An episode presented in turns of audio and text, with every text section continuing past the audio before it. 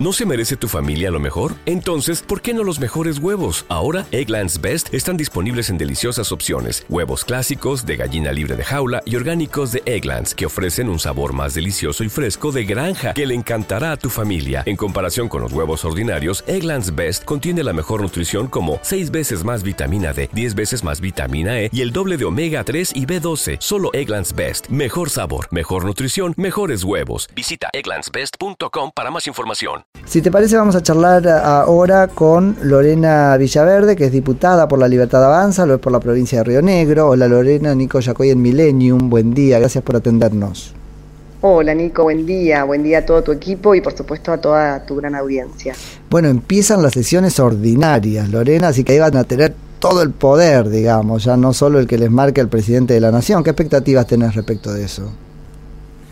Bueno, mis expectativas, por supuesto, mm, más que nada se, ajustan a la realidad del cambio de paradigma que, tenemos, que, estamos teniendo los argentinos, ¿no?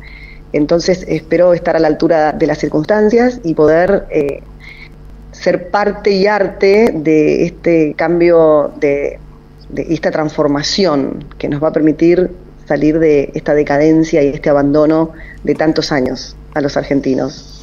Ayer tuvieron una reunión con el este, presidente de la Nación. Sí, sí, muy reveladora, por cierto. Que no vas a contarme mucho, seguro, pero sí. Mm, mira, todo lo que podemos contar y que realmente este, fue de lo que se trató la reunión, básicamente tiene que ver con, con estos puntos reveladores y sobresalientes, que tienen que ver con por ejemplo, uno de los puntos fundamentales del encuentro es que nosotros hemos marcado eh, esta política que lleva adelante, esta gestión y este, esta convicción que tiene eh, nuestro presidente en sacar el país adelante tiene que ver justamente con, lograr un equilibrio fiscal y financiero. Bueno, en un mes es un registro histórico en el mundo, se logró conseguir el equilibrio financiero. Y otro dato sobresaliente que es de público conocimiento es que la gente sigue confiando y que siga habiendo mucha esperanza en esta gestión. Sí, el gobierno maneja números este, en, relación con eso que eh, lo hacen sentir muy seguro. Claro, no solamente el gobierno, a ver, nosotros sabemos que el, ciudadano argentino votó por, la, por el cambio de su realidad decadente a esta transformación y que siempre lo dijimos, no iba a ser un proceso fácil, un paso fácil ni mágico salir de una economía subsidiada pobre al de una economía liberal y rica. Y dijimos en todo momento, durante toda la campaña, tendremos que ajustarnos y vamos a aprender a cuidar de ahora en adelante nuestros recursos. Pero valdrá la pena, se ve la luz al final del camino y este mes la inflación empezó a bajar. Por supuesto que no estamos contentos con que la inflación sea de un 20,6. No, claro. Pero estamos en el camino correcto. La marcha que estamos dando no tiene vuelta atrás y claramente todavía impacta en la economía y, en el ciudadano, en el argentino, todo que estos grandes desmanejos que han tenido los gobiernos anteriores y principalmente como esto último del Plan Platita y todas esas otras tantas cosas que ocurrieron que nos han dejado al borde de, la catástrofe económica y financiera. Pero decimos, una vez que baje la inflación, se va a sentir rápidamente una fuerte recuperación de la economía y va a mejorar sustancialmente los salarios. Con estos números que estamos dando, los datos que precisamente eh, el presidente nos pudo exponer ayer, con un equilibrio financiero, con un saneamiento del Banco Central en, reservas que logramos conseguir de 8.500 millones de dólares y no crece la base monetaria porque sigue establecida ahí en 10.000 con que la brecha cambiaria hoy es la de menor registro en, la historia del blue y, de la, y del oficial, que es menos ah, del 5%, es a punto de conseguir que se, se abra el cepo, me parece que son datos que este, son muy auspiciosos y que nos ponen en, una Argentina condenada a crecer. ¿Le pudieron llevar, Lorena, eh, la, imagen de lo que está pasando en la calle? Yo este, entiendo que mm, ves esto que me contaste antes, ¿no? Que la calle apoya. Pero en general, ¿pudieron, llevarle, che, presidente, apurate con las medidas? Me estoy escuchando yo ahí. ¿Y solo yo? Ah, no. a Hola. Ay, ahí, ahí sí te escucho, Lorena. ¿Ahora sí? Sí. Perfecto. Eh, yo no creo que haga falta llevarle nada a, nuestro presidente porque eh, quiero decirte que nuestro presidente está un año adelantado en materia de todo lo que va sucediendo. Él trazó una línea pero no la hizo ahora. Nosotros empezamos a trabajar y, es de público conocimiento que eh, Javier Milei como diputado estaba trabajando en el plan que iba a sacar a la Argentina adelante si era presidente. Entonces, todo esto no es una cosa que inventó, ni sacó, ni se chupó el dedo y sacó fuera a ver el dedo para ver dónde estaba, dónde estaba el plan de estabilizador. Vino trazando un plan no, eso está claro. trabajando desde, desde el 22. Eso está claro, pero Hola. sí, sí, ah. eso, eso está clarísimo. Pero mi punto es este: a veces uno cuando tiene un plan se aferra a él, ¿sí? y es necesario que se asome por, por la ventana. Bueno, ¿qué nos está pasando a los argentinos mientras ese plan eh, es aplicado y surte efectivamente efecto, etcétera, etcétera? A eso me refiero. Pero Nicolás, nosotros llevamos 70 días. Se han realizado los cambios más profundos en los últimos e históricos en los últimos 40 años de democracia. Nosotros sabemos, y esto tiene una clara explicación, no hay plata. Recibimos un gobierno que nos dejó el país fundido. 250% de mm. inflación, un banco central al rojo vivo sin reservas, 50% de pobres, 10% de indigentes, 20 millones de personas viviendo de la asistencia social y 46 millones de argentinos viviendo subsidios porque tenemos subsidiadas todas las tarifas que nos llevan a la decadencia. Entonces, no podemos decir de que si, el plan va a surtir efecto. Está surtiendo efecto. El argentino tiene, eligió, eligió hoy ver el ajuste, no solamente en lo político que lo hemos llevado adelante, sino saben que se tienen que ajustar. Pero acá lo más importante de todo es este último, este último que te decía hace dos minutos. La Argentina hoy, con este plan, está condenada al crecimiento no hay forma de que esto no suceda. no hay forma de que haya guarda con, el, guarda con el condenada y qué sé yo, Lorena, porque ahí aparece el, determinismo que por ahí te hace incurrir en un error. Esto es una cosa social, digo, estamos las personas en el medio y por ahí a veces lo que tenemos visto en el cuadro termina saltando por el lugar menos pensado. A eso me refiero. Pero acá no hay un, acá hay un programa estratégico, un plan estratégico de estabilización para que la, la Argentina salga adelante. A ver, es un hecho que la gente votó a Javier Milei para que le arregle su problema económico personal, que es la inflación, y el país, que es el déficit fiscal. Eso es un mandato inapelable que asumimos como gobierno nosotros, o sea, como el presidente y nosotros los legisladores de la libertad avanza. También es un hecho conocido que iba a enfrentar luchas por este cambio, de, tiene que ver con la derrota a la inflación, la reforma del Estado, teniendo en su poder todas las herramientas institucionales para hacerlo, asumo que en 70 días está llevando adelante el plan principal, que más allá de que vos me digas que hay gente, por supuesto que hay gente, pero por supuesto que la gente necesita que la economía funcione para no caer de vuelta en la situación que venimos llevando adelante estos principalmente 20 años. o sea, no, eh, no voy a tener cuidado con, con, decir que estamos condenados al crecimiento. Por ahí lo tendrás vos, yo no. Estoy convencida de esto y defiendo este proyecto. Yo estoy segura, de verdad te lo digo, Nicolás. Eso está Porque, a ver, no solamente te estoy diciendo que logramos conseguir un, hecho histórico en el mundo, equilibrio financiero, porque también te puedo decir que hay un saneamiento en el Banco Central. Hay un saneamiento del Banco Central próximos a no solamente tener un abrir, poder abrir el cepo, sino que estamos convencidos de que no va a existir más la máquina de fabricar billetitos para la política. y una cosa que sí, una cosa que sí, pero nosotros sí, no sé, eh, hay que esperarlo, pero a ver, nosotros no hemos fallado en ningún cumplimiento de la palabra de lo que hemos dicho en la campaña. Nosotros estamos haciendo exactamente lo que el pueblo votó, que fue lo que nosotros le expresamos durante todo el periodo de campaña. Una cosa que enfatizó, para que no tengas dudas de que esto va a suceder, el presidente no vino a hacer política con la lógica de ser político. Para el presidente, ser presidente hoy es un trabajo más y tiene objetivos que cumplir. Y hasta que esto no suceda, no va a cambiar el modo de lo que viene trazado como estrategia o plan, programa de estabilización a lograrlo. Sí, efectivamente. Entonces, él, está ahí muy en su, este, en, su tesis y va a permanecer este, fijo en eso, sí.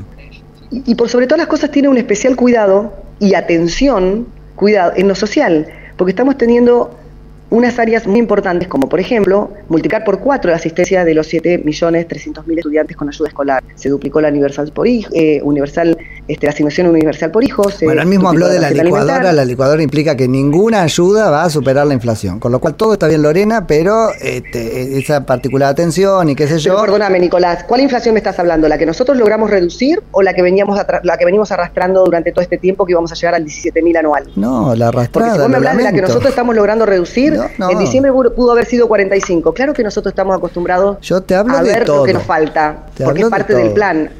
Ahora sí lo que tenemos que tener claro es lo que nosotros ya hemos logrado. En 70 días logramos bajar la inflación. Por supuesto que falta bajarla mucho más. Por supuesto que el sueldo que con 80 dólares como recibimos a jubilados con los refuerzos se lograron hoy estén a 200 dólares. Por supuesto que no alcanza.